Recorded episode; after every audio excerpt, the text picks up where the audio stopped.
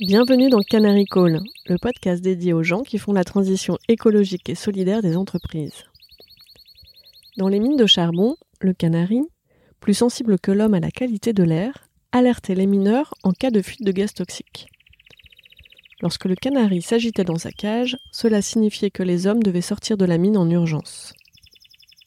Je suis Perrine Grua et j'ai créé ce podcast pour amplifier la voix de celles et ceux qui réussissent à conjuguer au présent leurs talents, leurs convictions personnelles, les besoins du monde avec leur métier.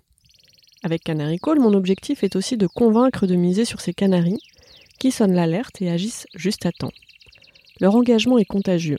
En les écoutant, les portes des possibles s'ouvrent et l'envie d'agir gagne.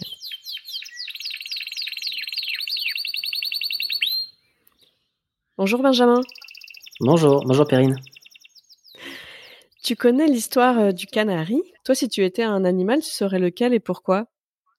Waouh, super bonne question. J'ai envie de te dire peut-être le, c'est pas très politiquement correct, mais je suis assez admiratif de la, de la beauté, du design, du côté félinité des, des requins. Donc je crois que je serais un requin. C'est pas très très sympa comme, euh, comme image. Euh, ça véhicule pas mal de choses péjoratives. Pourtant, ce sont des animaux qui sont très importants dans une, une biodiversité, une chaîne alimentaire. on pâtit encore pour ces, pour ces poissons euh, d'une lecture, tu sais, très les, les, dents de la mer.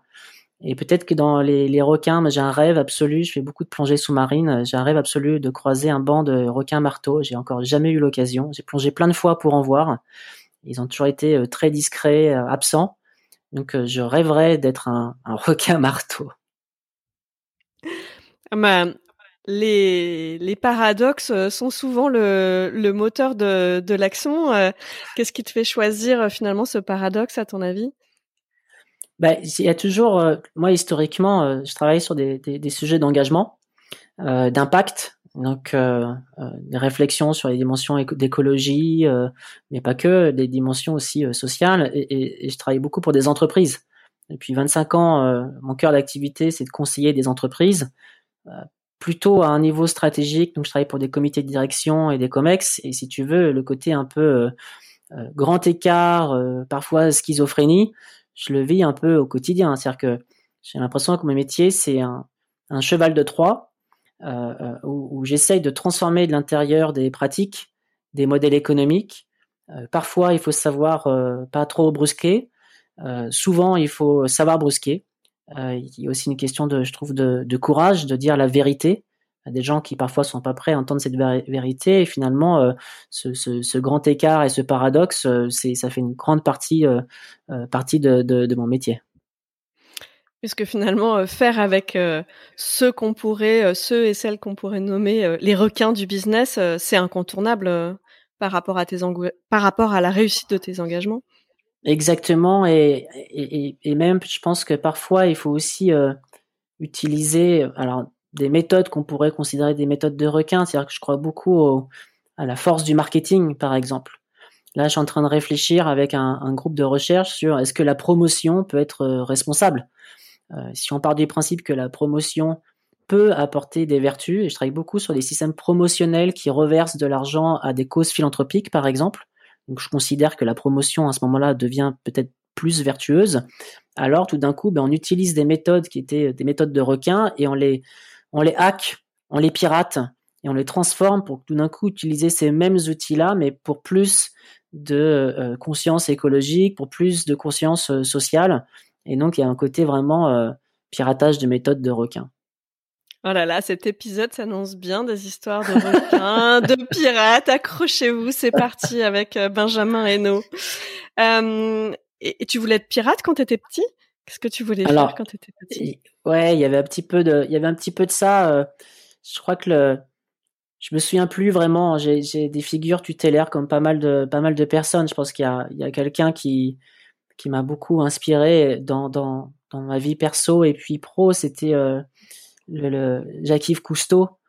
Donc, euh, tu vois, j'ai mmh. découvert un peu ce, ce, ce monde marin, d'une certaine façon, une, une conscience écologique et en même temps déjà ce paradoxe, puisque euh, finalement une grande partie de ces expéditions, il fallait les financer et qui étaient les financeurs ben, C'était des industries pétrolières qui était très très intéressé par l'exploration sous-marine pour être capable de trouver des gisements pétrolifères. donc tu vois déjà le paradoxe derrière ce, commandant Cousteau qu'une partie d'entre nous on a tous en tête avec son bonnet rouge. Ben, finalement la finance, le financement de ces projets, c'était pour des causes d'exploration pétrolifère. Mais en tout cas j'ai oui j'ai je, je, très tôt attiré par le monde de la mer euh, et, et, je sais pas si ça va jusqu'à la piraterie, mais en tout cas, c'était ce, driver-là qui m'a beaucoup poussé. Et puis peut-être une autre figure tutélaire aussi qui m'a éveillé, euh, euh, réveillé même. J'utilise souvent ce mot-là. C'est un, incroyable penseur. C'est un, botaniste, c'est un biologiste qui s'appelle Francis Allais, qui écrit beaucoup sur la plante, le végétal comme faisant toute tout à fait partie du monde du vivant au même titre que l'animal. Euh, et, j'ai eu la chance de, d'être étudiant euh, euh, dans les cours de Francis Allais. Et Francis Allais, c'était un petit peu mon, Indiana Jones à moi lorsque j'étais étudiant, puisqu'il était tout le temps en expédition. Il avait toujours des aventures à raconter. Entre plein de profs qui étaient complètement euh, soporifiques, tomber sur quelqu'un comme ça qui était génial et qui était sur le terrain et qui, poussait une idée tellement à l'époque révolutionnaire et qui l'est encore aujourd'hui finalement, la notion de plante comme euh, être vivant euh, à l'égal d'un animal, c'était très très très inspirant, très instructif et je pense qu'il m'a il a éveillé et réveillé ma conscience écologique. Mmh. Donc finalement, tu avais envie d'être, si j'ai bien compris, un explorateur du vivant. Euh, quand tu es dans j'essaye. Et justement, aujourd'hui, quand, quand tu es euh, dans une fête de, de famille euh, et que les enfants te demandent euh, quel métier tu fais, Benjamin, qu'est-ce que, qu'est-ce que tu leur réponds? Alors, ça devient très, très compliqué. Je ne sais pas si ce que je pourrais répondre à un enfant ou un ami ou un adulte. À un enfant, je pourrais lui dire que, genre, modestement, j'essaye d'aider la nature et les gens et, que dans tout ce que j'entreprends, j'essaye de, de pousser dans le bon sens plutôt que dans le mauvais sens. C'est vraiment une espèce de, driver de, vie en me disant est-ce que j'ai l'impression de pousser dans le bon sens ou dans le mauvais sens? Euh, et, et, que derrière ça, peut-être pour un public un peu plus euh, un peu plus adulte, ben je j'entreprends. J'ai longtemps été euh, salarié. J'ai jamais été éveillé à, à l'entrepreneuriat. J'ai jamais été éduqué à l'entrepreneuriat. Il y a aussi un, un contexte familial où j'ai des, bah, des parents qui, comme beaucoup, étaient salariés. Euh, euh dans mon parcours étudiant, euh, on m'a jamais posé la question de quelle entreprise tu veux créer. Et donc là, depuis trois ans, j'entreprends. J'entreprends à plein des niveaux et, du coup, ça devient compliqué à expliquer puisque je monte des associations, je suis au bord d'autres associations, j'ai monté une première entreprise, je suis en train de monter une deuxième entreprise. Donc on pourrait dire entrepreneur du vivant. Voilà mon métier aujourd'hui. Entrepreneur du, vivant, j'adore la formule. Euh, c'est intéressant ce que tu dis parce que ça ouvre beaucoup de portes aussi, car euh, entreprendre finalement c'est pas forcément que dans le business, ça peut être aussi dans l'impact et dans l'associatif. Et, euh, et, souvent aussi, moi j'entends hein, en tant que, coach professionnel en, en accompagnement de, de, transition professionnelle aussi, euh, des personnes qui n'osent pas se lancer car elles recherchent la bonne idée. Finalement, toi, tu les prends toutes. c'est génial comme, euh, comme point parce que ça a longtemps été mon cas en fait. Je pense que c'est aussi pour ça que j'ai attendu, euh, tu vois, d'avoir 42 ans pour, pour me lancer. Je pense modestement, vraiment, être euh, un bon consultant. Et du coup, euh, en tant que bon consultant, je suis capable de travailler, tu sais, tout de suite euh, les risques et les opportunités. Et, et, et, du coup, je suis très très bon pour déconstruire une idée et identifier les risques. Euh, et toutes les super bonnes idées que j'avais, tout de suite, je me disais non mais attends, c'est tellement génial que je vais me faire copier. Euh, ou alors il se passe ça, non mais finalement l'impact environnemental est pas suffisamment fort, etc. Et donc j'étais le, le, meilleur critique de moi-même, sauf qu'à force d'être critique de moi-même, je déconstruisais toutes mes toutes mes idées d'entreprendre et j'entreprenais jamais. Et puis plusieurs fois, j'ai rencontré des gens comme toi qui sûrement, c'est ce que j'imagine que c'est ce que tu dis aux gens que tu accompagnes, te disent mais attends, la bonne idée en fait elle n'existe pas il faut déjà se lancer. Alors ça paraît complètement inconscient, surtout quand tu as 42 ans, un crédit, un enfant. tu vois, c'est plus tout à fait la même chose que si tu es Je vois jeune très, étudiant. Très bien. Si tu savais à quel point Benjamin. ce facteur risque, tu vois, te, te, pèse quand même. Tu dis mais finalement, mm. comment je vais vivre à la fin du mois? C'est un peu ça. Mais il faut se lancer. Pourquoi? Parce que finalement, le, le projet, le projet que tu vas entreprendre, le projet qui peut-être te rémunérera, te fera vivre demain, il, sera, tu te rendras compte, complètement différent de l'idée première que tu avais. Puisque tu vas rencontrer des gens, puisque tu vas réussir, puisque tu vas échouer, euh, que tu vas apprendre, et finalement, ton projet entrepreneurial, il sera différent. Donc, n'attends pas d'avoir une espèce de projet euh, utopique qui n'existe pas, mais construis-le. Et pour construire, il faut se lancer. Donc là, si je comprends bien, tu es en, construction, en, chemin. J'imagine que tu ne sais pas encore vers quoi ça va tendre euh, peut-être au, final, ou si, tu as déjà euh, un premier, un premier, euh, une première étape en tête. Ça y est, ça se dessine. Ça se ah. dessine très sérieusement. Mmh. c'est une société qui n'existe pas encore, mais qui a un nom. Et, finalement, c'est important d'incarner déjà un projet. Ça va s'appeler Everyone Count. Et Everyone Count va travailler, je reviens sur le vivant, sur le comptage du vivant. On perd aujourd'hui beaucoup plus d'espèces vivantes, végétales et animales, qu'on est capable de les inventorier. On est assez peu capable de comptabiliser ce que veut dire la biodiversité. Donc on est face à une sorte de, de gouffre euh, absolu qui est une, des, extinctions d'espèces. Je pense que tout le monde a entendu parler un petit peu de ces, de, grands sujets, ces grands ordres de grandeur. Et finalement, on est assez peu capable de compter et de comprendre euh, qu'est-ce que ça veut dire sur ces extinctions euh, d'espèces. Et du coup, Everyone Count va partir de la science, va partir de projets scientifiques, puisque sur les sujets climat, sur les sujets carbone, on a beaucoup de science, il y a le GIEC, il y a un prix de la tonne carbone, il y a plusieurs méthodes qui, qui se, sont en compétition, qui sont scientifiques.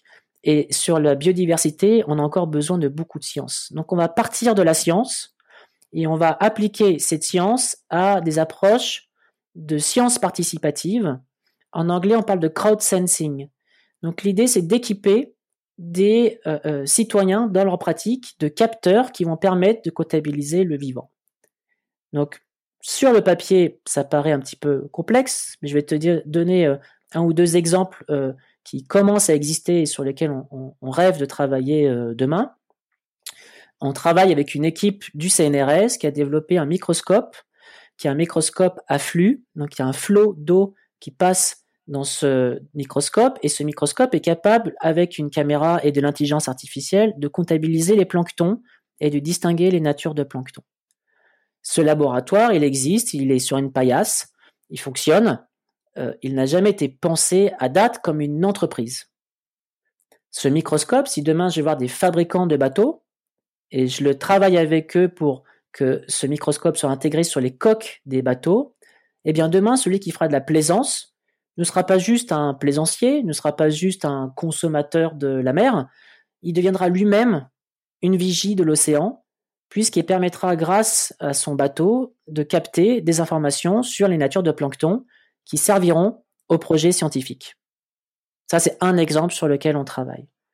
Un autre exemple qui peut être euh, intéressant, euh, il existe aujourd'hui au sein de l'association Surfrider Foundation une innovation. C'est une sorte de chaussette que tu mets par-dessus une combinaison néoprène au niveau du mollet. Et cette chaussette, elle est bardée de capteurs. Euh, qui te donne plein d'informations sur le milieu euh, marin. Euh, je rêverais d'aller voir des gens comme Decathlon et que ces chaussettes-là, demain, tu vois, intègrent l'ensemble des néoprènes pour faire de la plongée, du surf, des sports nautiques, et que du coup, les gens, via cette pratique de loisir, une pratique sportive, contribuent à capter des informations sur le vivant dans le milieu dans lequel ils sont. Donc il y a une double idée. Il y a le fait de, démultiplier la captation de données pour des projets scientifiques par des euh, gens qui sont dans des loisirs euh, euh, ou dans des activités sportives. Donc tout d'un coup, c'est la force du nombre. Et la deuxième chose, c'est aussi le fait de permettre de manière presque indolore parce que je continue à faire du surf, je continue à faire de la plongée, je continue à me balader, mais comme j'ai des capteurs, c'est très facile de capter de l'information. Donc ça s'appelle du crowd sensing. La boîte va s'appeler Everyone Count et on appelle ça un startup studio à impact. C'est-à-dire que notre métier, ça devait être d'identifier les innovations scientifiques et d'en faire des entreprises avec un but de commercialisation, soit de services, soit de données, soit, tu l'as compris, de capteurs, dans des usages du quotidien. Excellent. Comment est-ce que tu apprends à faire tout ça?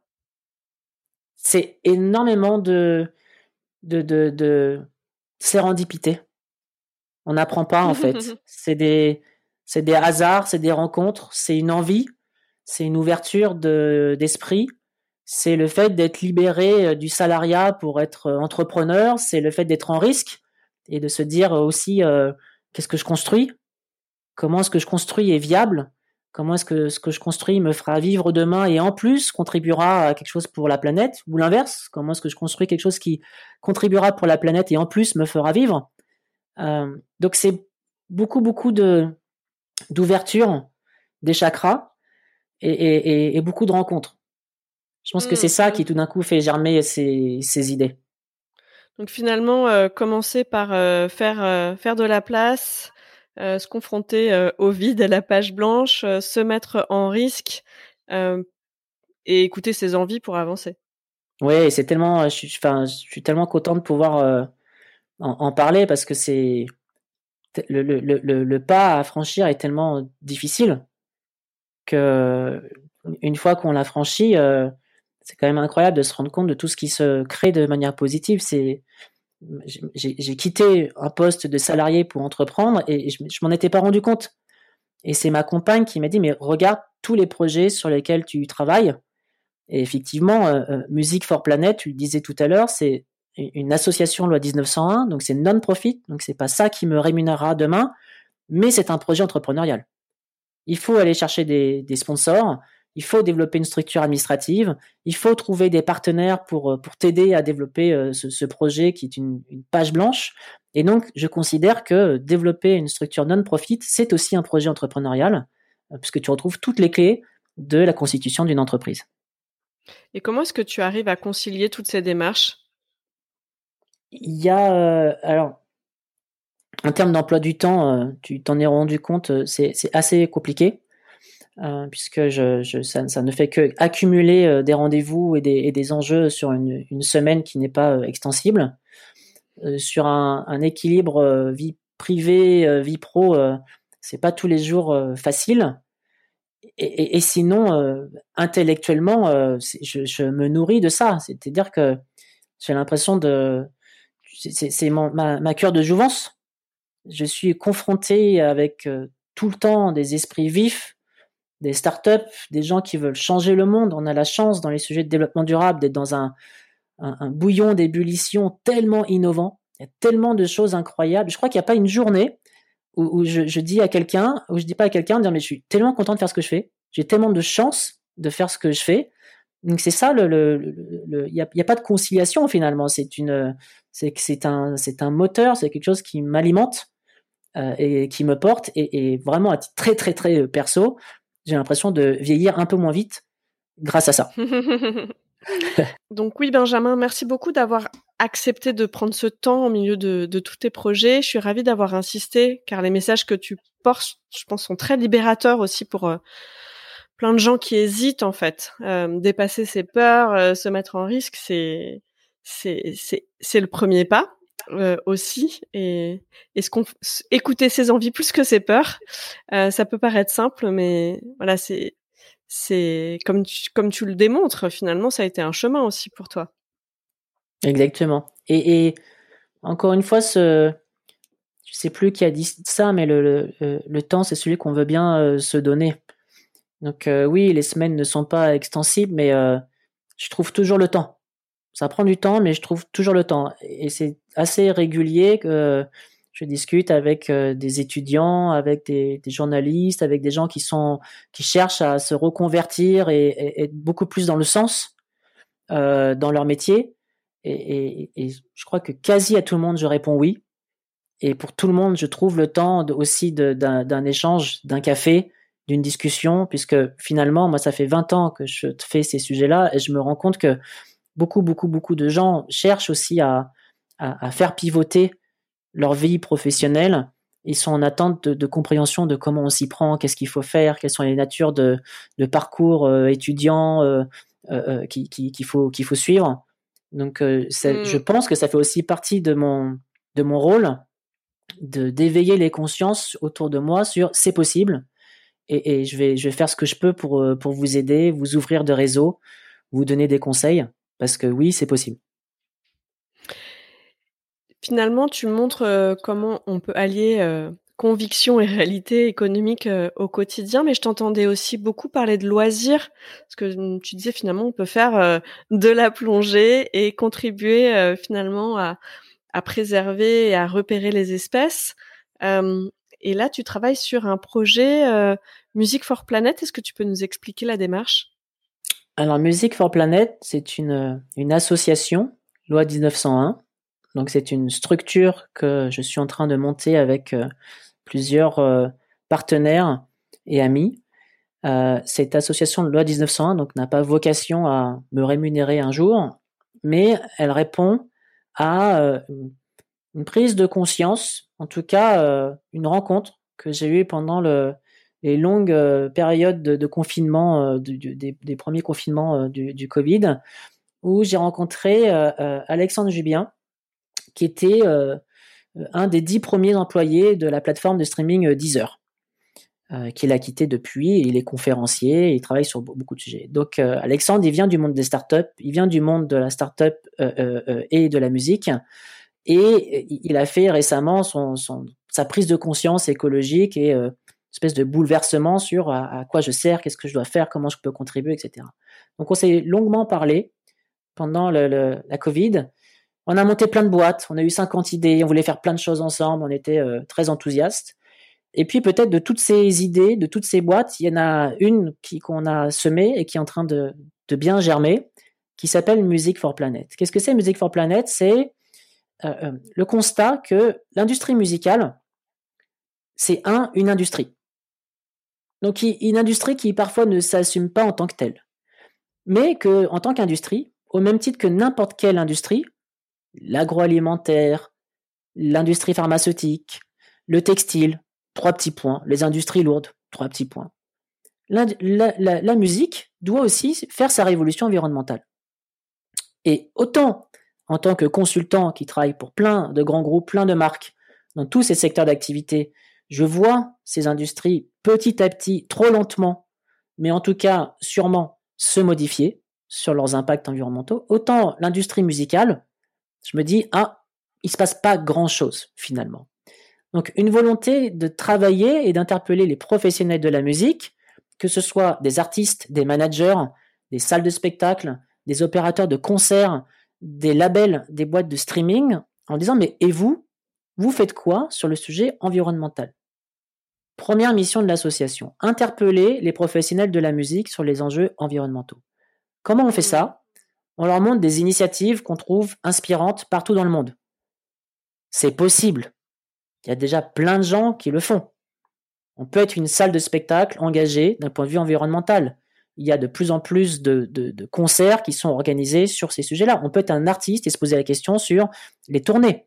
Euh, euh, une boîte de streaming, elle a plein, plein, plein de moyens à mettre en œuvre pour qu'une partie de l'argent collecté puisse servir des causes environnementales, par exemple. En tout cas, il y a plein d'initiatives. Deuxième outil pour faire ça, on enregistre des podcasts. Il y a des gens incroyables partout dans le monde. Quelle bonne idée Des, artistes, euh, des, des, des, opérateurs. Euh, Jazzavienne euh, récemment a une certification environnementale assez compliquée à avoir. On les a interviewés. Les francopholies de La Rochelle. on est en contact avec des festivals en Europe. Donc interviewer aussi des gens qui ont fait pour qu'ils témoignent en disant c'est possible. Donc ça, c'est la première mission de l'association. Et la deuxième mission de l'association, et ça rejoint ce que je te disais aussi sur le Everyone Count, il est très lié à, l'enjeu de mobiliser la force du nombre, mobiliser les foules. Le développement durable est encore beaucoup un sujet de technicien, un sujet d'entre-soi. Et dès qu'on sort un peu des débats experts, finalement, ça parle assez peu aux vrais gens, les gens qui sont dans la rue, les gens qui sont autour de toi, les gens qui sont autour de moi. Et ce sont eux les vrais gens, c'est à eux qu'il faut parler. Et donc je crois beaucoup au, pouvoir d'influence et à la responsabilité d'influence. Comme je suis pas hyper fan des nouvelles formes d'influence sur les réseaux sociaux euh, digitaux, je suis peut-être déjà un peu trop vieux euh, pour ça, les influenceurs, les blogueurs euh, sur YouTube.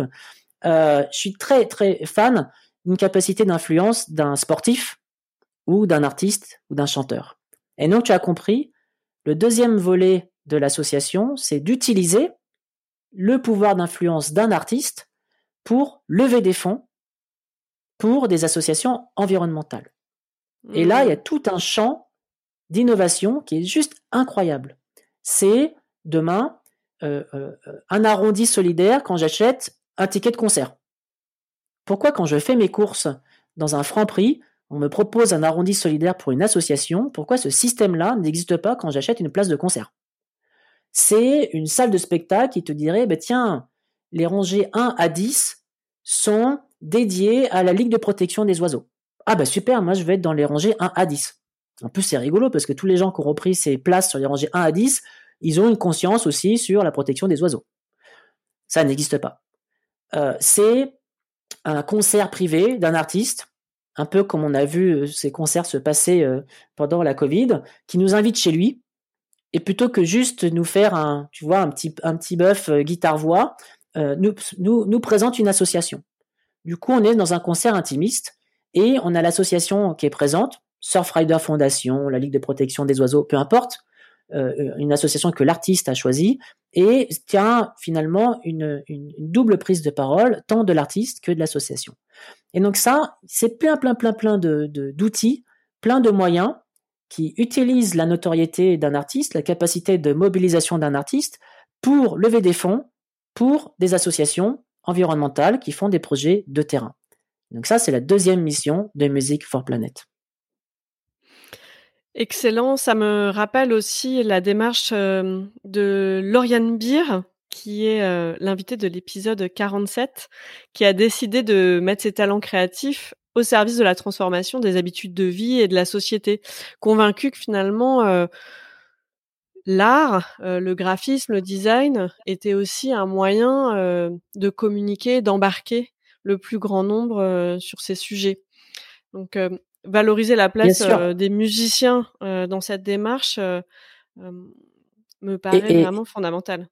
Et bien sûr, et, et mine de rien, lorsqu'on met assez froidement l'ensemble des urgences euh, humaines, environnementales, l'ensemble de ces sujets, tu vois, euh, côte à côte, c'est quand même assez, euh, plombant. Ça fait peur et j'entends cette éco-anxiété qui monte un petit peu autour de nous. Et je me dis qu'il y a aussi un enjeu pour mobiliser les foules à, réenthousiasmer, à, essayer de trouver un peu de temps en temps le verre à moitié plein. Et je pense que l'art a un vrai rôle dans ce sujet-là. Je pense que la musique a un vrai rôle dans ce sujet-là, un côté vraiment mobilisateur, mais mobilisateur aussi avec une dimension euh, enthousiaste. Et, pour aller dans ce sens, ce que je, regrette aussi euh, souvent, et c'est ça a longtemps été des discussions qui ont été aussi à la genèse de Music for Planet, c'est que je pense qu'un artiste, quel que soit son art, c'est un témoin de son temps. Un artiste, c'est quelqu'un qui retranscrit dans son art une sorte de contemporanéité. Mm. C'est quelqu'un qui a une lecture de son temps.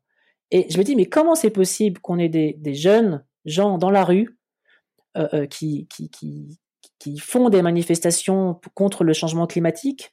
Comment ça se fait que mon filleul soit euh, autant éco-anxieux? Comment ça se fait qu'il y ait une peur de l'avenir aussi forte sur des, des, grandes crises environnementales et sociales? Et comment ça se fait que ces sujets-là, finalement, soient si peu retranscrits dans la musique? Dans ce, prise de parole euh, de, des artistes. Euh, et donc c'est ça en fait finalement le sujet. C'est dans quelle mesure aussi certains artistes euh, embarquent cette compréhension du monde dans lequel ils expriment leur art au service d'essayer de, j'en parlais tout à l'heure, pousser dans le bon sens plutôt que pousser dans le mauvais sens ou pas pousser du tout. J'aime bien pousser dans le, le, bon sens, pousser dans le mauvais sens. Ça me fait penser aussi à Star Wars avec le bon et le mauvais côté de la force. c'est la même force, mais selon euh, comment on l'utilise, euh, ça va pas avoir le, le même impact euh, Exactement. sur soi et les autres. Aujourd'hui, de quoi est-ce que tu as besoin pour accélérer sur ce projet, pour le, pour le mener à bien? On a besoin de, de tout. on a besoin de tout ce qui va accélérer la notoriété de l'association. Donc on a beaucoup besoin de communication, de marketing. On a besoin de fonds puisque euh, on, est en train d'accélérer euh, fortement. Il y a des projets euh, tels que tout d'un coup, je, me, trouve à organiser un concert avec plusieurs artistes dans une salle de concert à Bordeaux. C'est complètement mmh. nouveau pour moi. Euh, je peux pas faire ça en plus de tout ce que je fais euh, à côté. Donc on commence à recruter des gens. Donc on va avoir nos premiers, nos premiers stagiaires et j'espère demain nos premiers euh, euh emplois, tu vois, dans, dans, dans le staff, dans l'équipe. Donc on a besoin de fonds pour payer ces salaires-là. donc c'est vraiment encore une page blanche. Il y a deux, deux éléments aussi quand même pour parler de la gouvernance de l'association. Donc il y a une équipe incroyable euh, euh, qui, qui, qui, nous a vite euh, rejoint avec le Alex qui était cofondateur avec moi. On a la chance d'avoir des représentants déjà du monde musical, un manager d'artistes, quelqu'un qui a tout quitté pour redevenir musicien et faire une école de musique. Euh, on a Fanny qui travaille à l'Opéra national de Bordeaux, donc Fanny nous a apporté beaucoup beaucoup de choses aussi dans, dans, dans, ce collectif. Mais on est en train de monter deux instances très très importantes pour l'association, qui est un conseil d'administration dans lequel tu vas avoir des artistes, des représentants de différents euh, euh, courants musicaux, euh, qui est l'idée par la SACEM, et un comité Héloïse Fontanelle de la SACEM, et un comité scientifique. Quand tout à l'heure je te disais que on voulait mettre en avant, mettre en évidence les bonnes pratiques partout dans le monde, ça ne peut pas être juste un choix de notre part. Il faut qu'on ait un comité scientifique indépendant multi-parties prenantes, multi-métiers, multi-expertise. Et donc ce comité scientifique qui va être euh, l'idée par euh, Greg de Temerman, euh, qui, qui, est un, physicien expert des sujets de l'énergie. Il a fait une tribune il y a un mois dans Uzbek Erika sur The Show Must Go On. Et tu imagines le show, c'est écrit C-H-A-U-D sur l'impact mmh. énergétique de l'événementiel et des concerts. Greg de Temerman va être notre, on va dire, directeur du comité euh, scientifique. Donc ces deux instances, conseil d'administration et comité scientifique, sont très très très importantes en plus du bureau constitué à date. Donc on est encore en train de construire tout ça. Mais peut-être que on est déjà dans un moment de bascule, puisqu'on a déjà des projets très très sérieux, des artistes très sérieux qui demandent à, à, à réaliser des choses avec nous. Donc on va devoir développer l'équipe Première chose, donc il va falloir nous des fonds pour euh, être capable de payer des salaires, euh, premiers éléments. Et puis deuxième élément, Music for Planet, pour l'instant, à part euh, quelques personnes qui, ont été là à notre soirée de lancement à l'Opéra National de Bordeaux et dans les anciens locaux de Radio Nova, dans une société qui s'appelle Pixelis à Paris, qui nous a prêté ses locaux un soir. Et il y avait une symbolique parce que Pixelis a fait le logo de l'association. il nous a aidé sur la stratégie un peu graphique. et Pixelis, c'est sont dans les anciens locaux de Radio Nova. Donc la symbolique était aussi très sympa. Donc à part les gens qu'on a contactés et qui étaient présents euh, ces soirs-là et ceux qu'on contacte au quotidien, hein, je, je, viens de raccrocher avec un artiste là juste avant d'enregistrer ce podcast, on a quand même un enjeu de changement d'échelle sur la notoriété de l'association. Donc il faut qu'on soit que ce projet soit beaucoup plus connu euh, des professionnels, première cible, mais aussi du grand public, puisque tu l'as compris, on s'adresse aussi aux moyens de lever des fonds grâce à des artistes. Donc euh, les professionnels mettent la main à la poche, mais peut-être que si bah, des arrondis solidaires, des microdons, tu connais ce, principe-là, bah, c'est aussi un, moyen de sensibiliser des citoyens. Non, mais tiens, vous pouvez si vous le voulez. Si vous voulez pas, c'est pas grave. Mais si vous voulez, vous avez les outils maintenant pour pouvoir le faire. À vous de, choisir. On cherche à proposer des solutions et ensuite chacun décide en son âme et conscience de ce qu'il veut faire ou ce qu'il veut pas faire. Donc il faut développer la notoriété de l'association.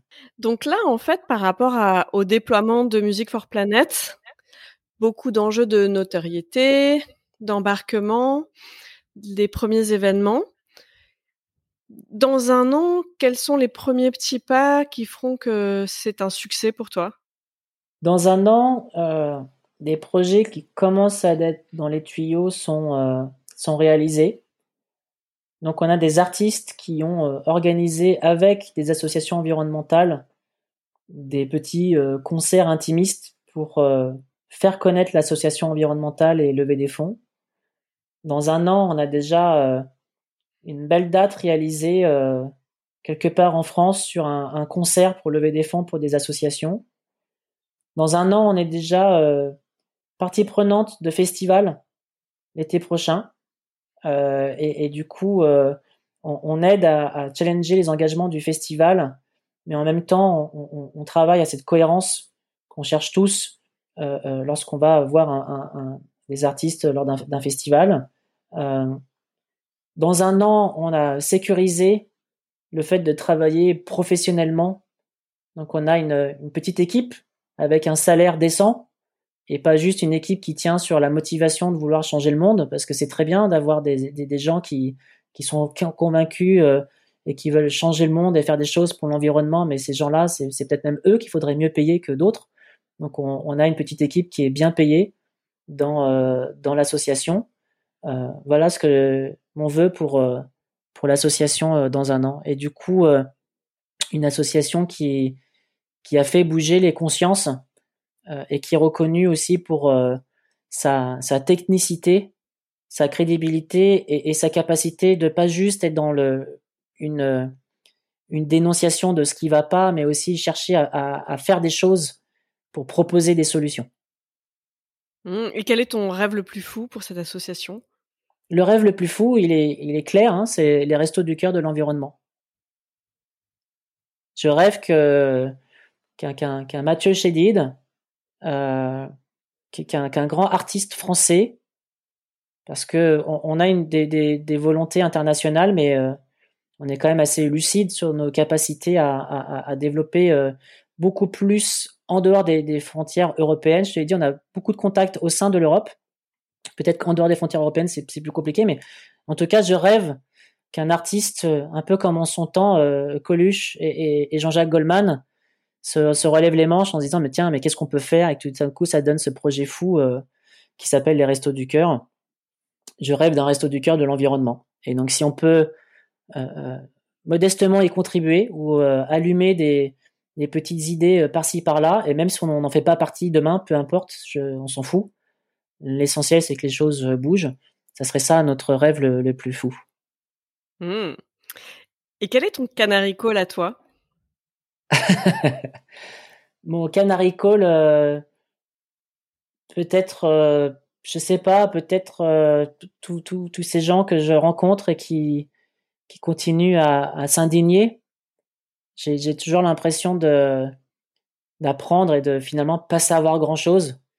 Je me fais souvent euh, secouer dans mes certitudes lorsque j'interviens dans des conférences et qui finalement y a assez peu de questions j'y vais un peu en mode provoque en disant mais enfin vous avez bu tout ce que je vous ai dit, euh, vous, vous adhérez. Il euh, y a personne qui veut euh, challenger mon propos. Quand j'enseigne à l'EFAP, euh, c'est souvent aussi ce, ce, côté que je vais chercher en fait. Donc mon, mon canary call c'est la capacité encore d'indignation, de questionnement de tous ces gens que je rencontre régulièrement et qui qui ne prennent pas pour argent comptant ce qu'une marque pourrait leur dire ce qu'un consultant pourrait leur dire, ou même ce qu'une ONG pourrait leur dire. C'est que le, être capable de, de, garder un esprit critique et, challenger, et par contre, en construisant une, réflexion euh, euh, structurée. Alors, à l'inverse de mon canary call, il y a le, ce que j'exècre par-dessus tout, c'est euh, les raccourcis intellectuels, c'est euh, les fake news, c'est des gens qui s'appuient sur des, de ce qu'ils pensent être des vérités euh, sans avoir creusé des, des sujets. Et c'est peut-être ça aussi notre, notre grand combat euh, du, du, quotidien. Mmh. C'est s'indigner, mais pas s'arrêter à l'indignation. Euh, réfléchir, euh, appuyer son esprit critique pour construire et proposer. Euh... C'est là où, où, où naît l'innovation. Je te parlais tout à l'heure, je suis assez proche des, des fondateurs euh, de Microdon. Euh, c'est une idée qu'ils ont euh, euh, croisée dans un voyage en Amérique du Sud et qu'ils ont importé en France et qu'ils ont démultiplié grâce à leur, leur talent. Et c'est une innovation incroyable. c'est ce que je disais tout à l'heure, c'est-à-dire que je passe en caisse, des fois je fais l'arrondi solidaire, des fois je ne le fais pas, tu vois, c'est moi qui choisis, et, et par contre on m'a proposé cette solution. Donc j'ai ce choix-là. Donc c'est ça que je trouve incroyable, c'est que derrière toutes ces innovations, on, peut permettre à plus de gens d'avoir des choix, et donc d'une certaine façon d'être maître d'un certain nombre de décisions. Euh, et, et c'est ça que je trouve intéressant dans la proposition qu'on cherche à apporter au-delà de l'indignation. On peut être indigné, on peut innover et proposer des choix et des solutions pour qu'ensuite les gens, bah, finalement, prennent un chemin plutôt à droite, plutôt à gauche, euh, plutôt poussé dans le bon sens, plutôt pas poussé. Ça dépend aussi de, de hum, dans quelle humeur tu es, je sais pas. Mais en tout cas, on a proposé ces solutions. Merci euh, pour cette conclusion sur l'innovation en conscience qui me parle particulièrement. Pour conclure, quelle euh, musique, quel titre aurais-tu envie d'écouter là maintenant tout de suite? Ah waouh euh, Je crois que ça serait. Euh, il y a quelque chose d'assez euh, sentimental puisque il y a de grandes chances qu'on organise un, bel événement l'année prochaine euh, dans une très très belle salle qui a une promesse très forte sociale et une promesse très forte environnementale qui est à Bordeaux qui s'appelle le Rocher de Palmer. Et, j'ai eu une rencontre incroyable euh, quand il y, a, deux ans au Rocher de Palmer avec un artiste que j'apprécie euh, énormément et qui est décédé depuis. Donc je crois que n'importe quelle chanson d'y me conviendrait là aujourd'hui. Eh c'est parti. Merci beaucoup Benjamin. Merci.